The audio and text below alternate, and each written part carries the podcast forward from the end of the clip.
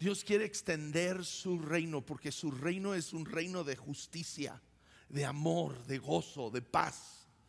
Dice la escritura que el, enemigo, Satanás, viene para traer muerte, destrucción, robar, destruir vidas. Pero Dios ha venido para darnos vida y vida en abundancia. Entonces, quiero motivarles, animarles en, extenderse, extender el reino de Dios. Y, y entonces vamos a ir Mateo capítulo 21. Dice, mientras Jesús y los discípulos se acercaban a Jerusalén, llegaron a la ciudad de Betfage en el monte de, los olivos y Jesús mandó a dos de ellos que se adelantaran Vayan a la aldea que está ahí, les dijo. En cuanto entren, verán una burra atada con su cría. Desaten a los dos animales y tráiganlos.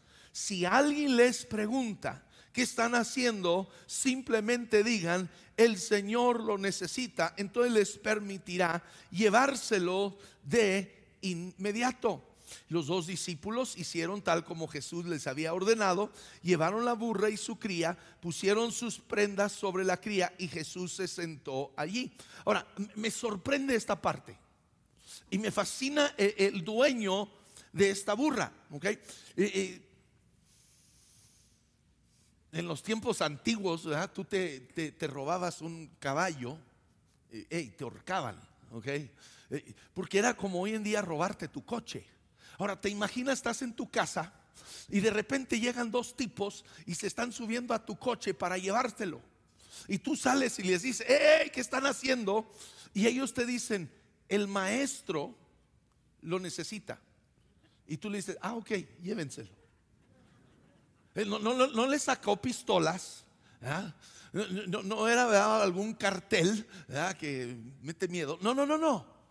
Jesús lo necesita y el hombre dijo, llévenselo, llévenselo. ¿Cuántos de nosotros, si hoy llegara el pastor Alejandro a tu casa y te dijera, necesitamos tu coche, le dirías, ahí están las llaves, pastor? Nadie levantó la mano. y la única que dijo amén no tiene carro. No, se crean. No, se crean, no se crean. Pero me fascina este hombre, su corazón. Pero bueno, vamos siguiendo porque la historia no termina allí. Y dice, y toda la ciudad, mm, bueno, perdón, me adelanté. Dice, llevaron la burra y su cría, pusieron sus prendas sobre la cría y Jesús se sentó allí. Y de la multitud presente, la mayoría tendió sus prendas sobre el camino delante de él. Y, y otros cortaban ramas de los árboles y los extendían sobre el camino. Y Jesús estaba en el centro de la procesión y toda la gente lo rodeaba, gritaban, alaben a Dios por el Hijo de David, bendiciones al que viene en el nombre del Señor, alaben a Dios en el cielo más alto. Y toda la ciudad de Jerusalén estaba alborotado a medida que Jesús entraba. Escúchame, aquí esta gente toma, y, en esos tiempos, nosotros hoy en día, ¿verdad? Hombres, hombres, ¿han algo, oído cuántos hombres casados hay aquí? ¿Han oído alguna vez a su mujer decir, ay, es que no tengo nada que ponerme? Y vas corriendo, a ver, nos robaron, ¿verdad? Piensa, y entras en el closet y está lleno, no le cabe otra prenda pero no tiene que ponerse. Lo, lo, sé, estoy casado, ok. Pero en esos tiempos no tenían hoy como nosotros tanta ropa. Eh, para ellos una prenda tenía gran, gran valor. Era su única prenda. Y esta gente estaba tomando sus prendas, su ropa, su saco, su saco de, su traje de, trabajo, lo, lo, más preciado que tenía, y lo estaban poniendo en el camino para que Jesús entrara. Estaban despojándose de sí mismo. Su alabanza no era así, estaban alabando a Dios con sus voces, pero también estaban alabando a Dios con sus posesiones, con lo que tenían. Y abre camino para que Jesús entre. Y me encanta que dice, y toda la ciudad de Jerusalén estaba alborotado. Sabes, cuando tú y yo empezamos a adorar a Dios, no solo con nuestras voces, pero también con nuestras posesiones, se imaginan toda nuestra ciudad va a escuchar de quién es Jesús. toda nuestra ciudad se va a alborotar al ver el glorioso nombre de Jesús exaltado. Dice, y la multitud contestaba, es Jesús el profeta de Nazaret de Galilea. Jesús entró en el templo. Aquí hay otras personas que se entopa comenzó a echar a todos los que compraban y vendían animales para el sacrificio, volcó las mesas de los cambistas, las sillas de los que vendían palomas y les dijo, las escrituras declaran mi templo será llamado casa de oración, pero ustedes lo han convertido en una cueva de ladrones. Mm. Y los ciegos y los cojos se acercaban a Jesús en el templo y él los sanaba. Aquí, vean este contraste. Jesús entra y, lo encontramos en otros de los evangelios. Él hace un látigo, un chicote, y él empieza a correr a los vendedores, a los cambistas. Eran personas que se estaban aprovechando de la gente estaban vendiéndoles animales para sus sacrificios en un precio extraordinario, súper caro. Estaban obligándolos a hacer un cambio de moneda para una moneda específica que tenían que usar para sus ofrendas y el tipo de cambio los estaban estafando. Entonces aquí había varias personas que vemos en esta historia. Pero mira, Jesús entra, empieza a volcar sus mesas, a correr a estas personas que se están aprovechando de la gente. Pero este mismo Jesús que vemos que parece un hombre endemoniado, e, enojado, se le acercan los ciegos, los cojos, y con amor los está tocando y los está sanando. ¿Ves? Jesús nos ama, pero odia, ¿verdad? Nuestra avaricia. Odia cuando tú y yo queremos tomar ventaja de la gente en el nombre de Jesús, en el nombre de Dios. Y luego dice que los principales sacerdotes y los maestros de la ley religiosa vinieron y estos milagros maravillosos y oyeron que hablaban los niños en el templo y gritaban, alaben a Dios por el Hijo de David. Sin embargo, los líderes están indignados. Le preguntaron a Jesús, ¿oyes lo que dicen estos niños? Sí, contestó Jesús. ¿No han leído las escrituras? Pues dice, a los niños y a los bebés les enseñan a darte alabanza. ¿Saben estos niños de dónde habían aprendido? Niños imitan. Niños imitan lo que ven de papá y mamá. Estos niños estaban viendo a papá y mamá adorar a Dios y por eso ellos estaban adorando a Dios. Papás, Mamás, que nuestros hijos nos vean a nosotros adorando a Dios. Que nos vean a nosotros con una vida que se desborda en amor por Dios, se desborda en nuestras palabras, se desborda en nuestra generosidad. Tenemos un amor que se expresa a Dios y nuestros hijos nos van a imitar. Nuestros hijos no nos imitan cuando lo que ven es una religión. Cuando ven que toda la semana tú y yo, ¿verdad? maldecimos, nos gritamos como perros y gatos en la casa y luego llegamos aquí el domingo y aleluya, gloria a Dios, amén. Dicen, pues, ¿qué onda con papá? Ah? ¿Qué onda con mamá? Pues, mm. y luego salimos de aquí, nos subimos al coche y otra vez. Nuestros hijos van a imitar lo que ven en nosotros. Y estaban viendo a sus padres adorando a Dios con un amor que se desborda. ¿Ves? Dios busca en ti y a mí un amor que se desborda, se desborda en nuestras alabanzas, se desborda en un desprendimiento de todo lo que tenemos. Veo varias personas en esta historia y tú y yo somos uno de ellos. Tú y yo decidimos cuál soy. Hay, hay el dueño del burro que con sencillamente Jesús decirlo necesito, es Dios, ahí está, es tuyo. Necesitas mi casa para una reunión en casa, aquí está Dios. Necesitas mi coche, aquí está Dios. Necesitas de mi tiempo, aquí está Dios. Lo que tú y yo tenemos, está, lo ponemos a su disposición. Hubo gente que se despojó de lo que tenían.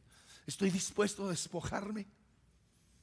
Mm, pero había aquellos que usaban a Dios usaban a Dios.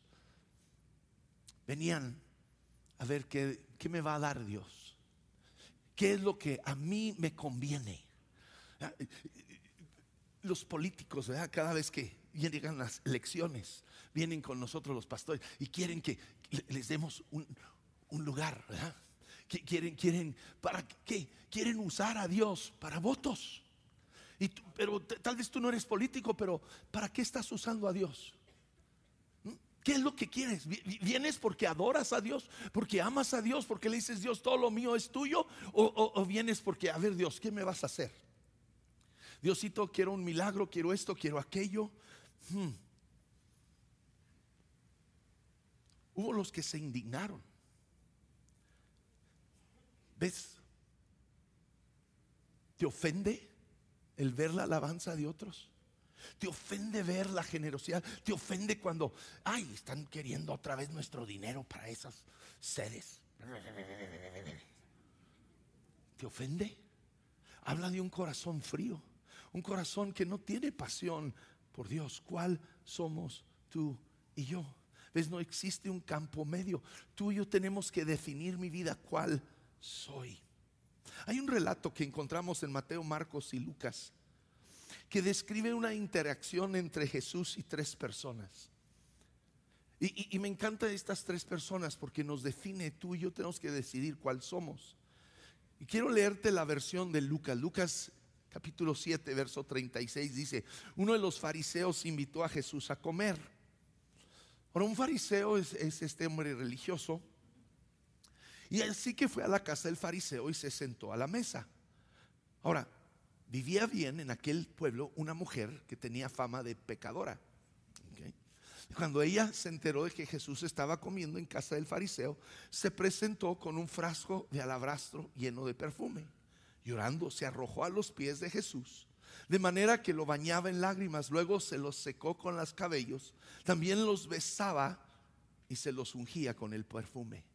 Al ver esto, el fariseo que lo había invitado dijo para sí, si este hombre fuera profeta, sabría que es, es la que lo está tocando y qué clase de mujer es, es una pecadora.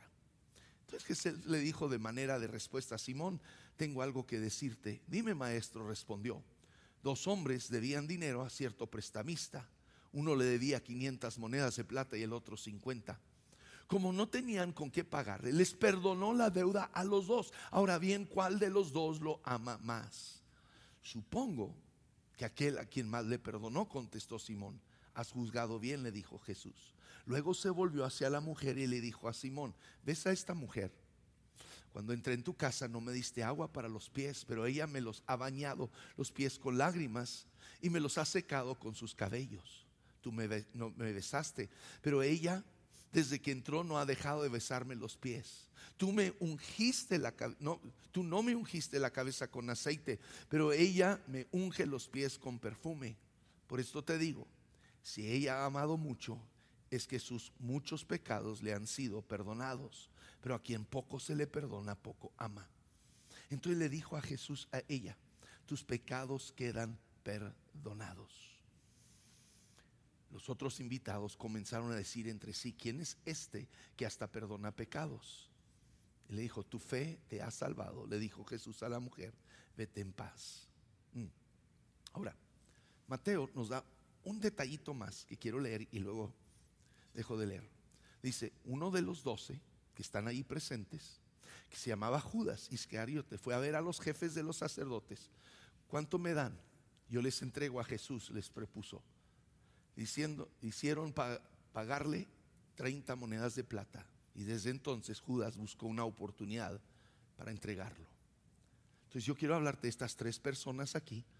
Y tú y yo tenemos que definir cuál soy. ¿okay? Tú y yo somos uno de estos tres en esta historia. Está Simón el fariseo. Ahora, viendo las escrituras, las diferentes versiones, yo creo que este hombre era Simón el leproso. Este hombre había sufrido de lepra. Jesús lo sana. Entonces Jesús llega a su pueblo y este hombre fariseo que había sido leproso, sanado por Jesús, siente una obligación de invitar a Jesús a su casa a comer. Porque pues Jesús lo sanó, le debo una comida a Jesús. No, lo invito porque amo a Jesús, porque quiero a Jesús, pero pues me sanó, le debo una comida, ¿no? Y lo invita a su casa. ¿Por qué pienso eso? ¿Sí? ¿Por qué? Porque Simón cuando lo invita, lo, lo sienta a comer, pero no lo recibe como hubiera recibido a cualquier otra persona. no, no, no, no le da agua para lavarle los pies, que era la costumbre en ese tiempo, porque andaban con sandalias en, en calles de tierra y todo, pero no lo hace. Se le daba aceite para ponerse en el cabello, pero no lo hace. Se le recibía con un beso en la mejilla, y no lo hace. No hace ninguna de las cosas que se haría eh, con cualquier persona que recibes en tu casa. Básicamente le está diciendo, ven Jesús, come y lárgate, ya cumplí, ya cumplí. ¿Y cuántos de nosotros venimos los domingos a la iglesia y como que check Jesús y ahí dice, ah, y, hombres, no levanten la mano, check vieja, ya vine, déjame en paz, ah, no me molestes el resto de la semana. Y, y, esa es nuestra relación con Dios, es nomás cumplir, cumplí con lo mínimo, cumplí con, con mi deber religioso, no me pidas más. Hmm. Pero la mujer, la mujer pecadora con fama, yo creo que ha de haber sido esa mujer que habían agarrado en el acto de adulterio. ¿Dónde estaba el hombre? No sé, porque una mujer sola no puede cometer adulterio. Se requieren de dos. Pero nomás agarraron a la mujer y la traen y la avientan enfrente de Jesús y la quieren apedrear. Y Jesús dice, el que es sin pecado, sea el primero en tirar la primera piedra. Y cada uno de ellos, sus conciencias le remuerden, reconocen que han pecado y la dejan ir. Bueno, ellos se van más bien. Y Jesús voltea y le pregunta, ¿dónde están tus acusadores? Dice, se han ido. Dice, yo tampoco te condeno, ve y no peques más. Y esta mujer Jesús la ha librado de la muerte. Y vive con un agradecimiento. Tú y yo debemos de vivir. ¿Cuántos reconocemos Dios a ti y a mí? Nos ha librado de una muerte eterna. Nos ha librado y yo tengo que vivir con un corazón agradecido con Dios el resto de mi vida. Yo tengo que vivir constantemente agradecido sabiendo Dios me ha librado a mí de una muerte eterna que yo merezco porque yo soy un pecador. Yo soy esa mujer. Y entonces esta mujer, su reacción con Jesús es totalmente diferente a Simón. Ella no está queriendo solo cumplir con un acto religioso. Esta mujer entra a la casa de Simón, se tira a los pies de Jesús y empieza a llorar en agradecimiento, en gratitud sobre los pies de Jesús. Y, al, ver sus lágrimas caer, empiezan a correr los surcos en los pies polvosos de Jesús. Ella lo ve y se desata su cabello y empieza a secarlo con su propio cabello y empieza a besar sus pies de Jesús. Y luego toma un perfume, un perfume carísimo y lo derrama sobre los pies de Jesús. Una vez, uno de los ejemplos dice que se llena la casa con el olor de ese perfume. Tu casa, mi casa se llena con el olor de amor y gratitud a Dios por lo que Él ha hecho por nosotros. E, e, esta mujer se está desbordando en su amor por Jesús. Y tú y yo debemos de vivir así donde tú y yo nos desbordamos en nuestro amor. No es que, ay Dios, bueno, ya cumplí, ya, ya, ya, ya, ya, ya, vine el domingo, ya, ya, ya di mi diezmo, no, no me pidas más, Dios. No, tenemos un amor que se desborda con Dios porque reconocemos lo que Él ha hecho por nosotros. Ahora hay una tercera persona ahí. Es Judas. Es Judas, ninguno de nosotros quisiéramos identificarnos con Judas, pero vamos siendo honestos.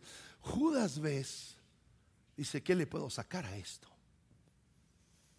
¿Cómo que esta mujer derrama ese perfume? Lo pudiera, dice, lo pudiera haber vendido por era el salario de un año entero, el salario de un año entero. Y está pensando, eh, pero dice la escritura, porque él dice, pudiera haber vendido eso para dárselo a los pobres. Pero luego nos dice, no le interesaban los pobres, es que él era ladrón, él era el tesorero. Él estaba pensando, si esa mujer hubiera vendido eso y lo mete aquí, ¿cuánto me hubiera mochado, ¿eh? nos, mochamos.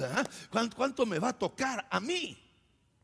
Entonces él, al ver esa pérdida, se va corriendo con los fariseos. Dice, ¿cuánto me dan? Yo les entrego a Jesús. ¿Ves cuántos de nosotros venimos a la iglesia solo por ver qué me va a tocar a mí? ¿Cuánto nuestra relación con Dios es, Dios, ¿qué vas a hacer por mí? ¿Qué vas a hacer por mí? ¿Me vas a ayudar en mi trabajo? ¿Vas a arreglar mi matrimonio? Ah, ¿Vas a arreglar a mi vieja, digo, a mi esposita? Ah, ¿Qué es lo que tú vas a hacer, Dios, por mí? Y si Dios no va a hacer nada por mí, no quiero nada con Dios. Y eso era Judas. Él estaba buscando qué provecho él podía sacar. Tú y yo el día de hoy, ¿cuál somos? ¿Mm? ¿Cuál somos? ¿Cuál, ¿Cuál soy yo? Soy este hombre que solo quiere cumplir con lo mínimo. Ya, check, check, check. Dios, no me pidas más. Ya hice todo. Estamos a mano. Soy Judas que solo vengo porque a ver qué me conviene, qué me van a dar. O soy esta mujer que viene con un amor que se desborda. Dice Dios, te amo por lo que has hecho en mi vida. Tú y yo debemos de ser aquellos que nos desbordamos en amor por Dios, pero un amor que se desborda, no un, amor que se limita, no un amor que, que, que nomás da lo mínimo, no.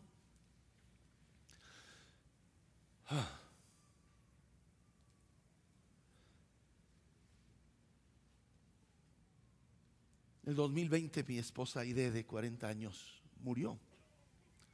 Y el año pasado, en octubre, Dios me bendijo con poder casarme por segunda vez con una bella, linda mujer que se llama Marianela. ¿ah? Su único defecto es que le va a los tigres. Perdóname, Caris. Pero es una linda, linda mujer. Eh, eh, eh, me he enamorado de ella. Ah, y, me encanta darle cosas. Es parte del amor. El amor da.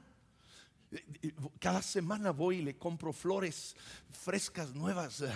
Y, cuando ando de viaje, ando viendo qué le puedo comprar, qué le voy a llevar de regalo. Y, me fascina eh, eh, porque a ella también le encantan los regalos. Hombres, a las mujeres les encantan los regalos. Eh, nos dicen que hay cinco lenguajes del amor. Hay cinco lenguajes. Uno es el, toque físico, aquellos que les gusta que los abracen, los besen. Otro es las palabras, a algunas les gusta que les hables palabras bonitas, que lindas son. Hay, otros que les gustan los regalos, ese es otro. Hay otros que les gustan los actos de servicio, que les ayudes eh, en la casa con las tareas del hogar. Ah, ¿Cuál es la quinta que se me está? ¿Ah? Y tiempo de calidad, que pases tiempo con ellos. Estoy batallando con Marianela, ¿ok? Creo que le gustan los cinco. Le gustan los cinco lenguajes. Quiere de los cinco. De, todo. Pero me fascina esa parte de ella. Yo, le llevo cualquier regalito y ella se, eh, emociona. Le, encanta. ¿Sabes? Tú y yo con Dios también debemos de expresarnos en esos cinco lenguajes con Dios. En nuestro amor. En Primera de Reyes capítulo 3 verso 5 dice, es hablando de el rey Salomón. Dice ahí mismo se le apareció el Señor en un sueño y le dijo, pídeme lo que quieras. ¿Cuántos quisieran, ay, que Dios se le apareciera hoy y te dijera, pídame lo que quieras? Ah, ok, pero escúchame, escúchame. Tienen que saber qué hizo Salomón para que Dios se le apareciera y le dijera, pídeme hay que saber qué hizo Salomón. ¿Qué hizo Salomón? Dice, mm, esto sucede después de que el rey Salomón había ofrecido en sacrificio mil ovejas. Ahora, escúchame, escúchame, la ley solo pedía una oveja. La, la, ley, lo que Dios pedía era solo una oveja. Pero Salomón no se quedó con solo darle a Dios una oveja. Su amor se desbordó. Dijo, ¿cómo le voy a dar a Dios una oveja? Le dio qué? Mil ovejas mil ovejas en sacrificio. Y de ese amor que se desbordó de Salomón por Dios, donde dijo, Dios, no te puedo dar nomás una oveja, sé que es lo que pides, pero yo quiero darte mil ovejas. Ah, Dios se le aparece y le dice, Salomón, ¿qué quieres?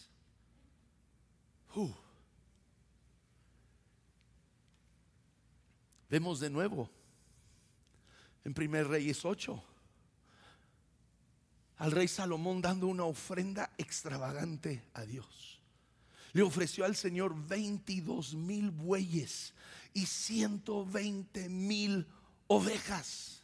De nuevo, él dice, Dios, ¿cómo puedo limitar lo que te voy a dar? Cuando tú eres tan bueno, cuando tú eres Dios de los cielos. Y de nuevo, dice, el Señor se le apareció por segunda vez. Hmm. Y Dios de nuevo bendice su vida, que en Primera Reyes 10:23 nos dice, tanto en riqueza como en sabiduría, el rey Salomón sobrepasó a los demás reyes de la tierra. ¿Sabes? No damos a Dios para que Dios nos dé. Es una motivación equivocada. Es una ley de la siembra y la cosecha. Dad y recibirás. Pero tú y yo no debemos de dar para recibir. Debo de dar porque amo. Pues yo no le doy flores a Marianela esperando algo a cambio.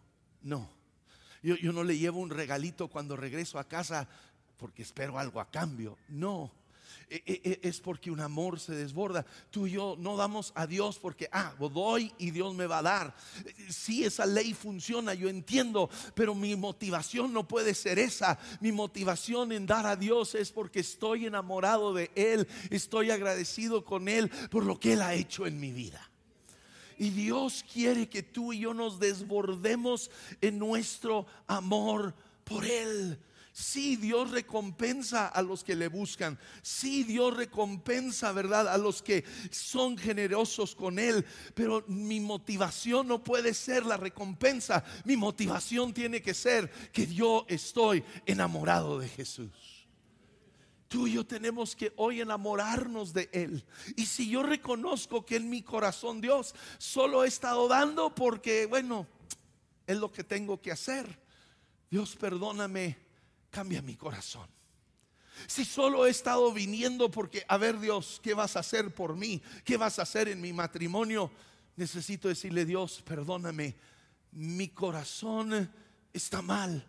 Mi corazón está enfermo. No quiero ser ese hombre. No quiero ser esa mujer. Señor, quiero desbordarme en amor por ti que tú y yo vivamos una vida constante donde nos desbordamos en amor por Dios. Y como el dueño del burro, cuando Jesús dice que necesita algo, Dios, ahí está, es tuyo. Que seamos como las personas que le abrieron camino a Jesús. Que tú y yo no solo nuestras palabras sean de alabanza y adoración, pero lo que tengo Dios es tuyo. Lo pongo delante de ti para que tú, oh Dios, seas conocido en la tierra que vivamos con un corazón enamorado de Dios, que se desborda por nuestro Dios. Vamos poniéndonos sobre nuestros pies.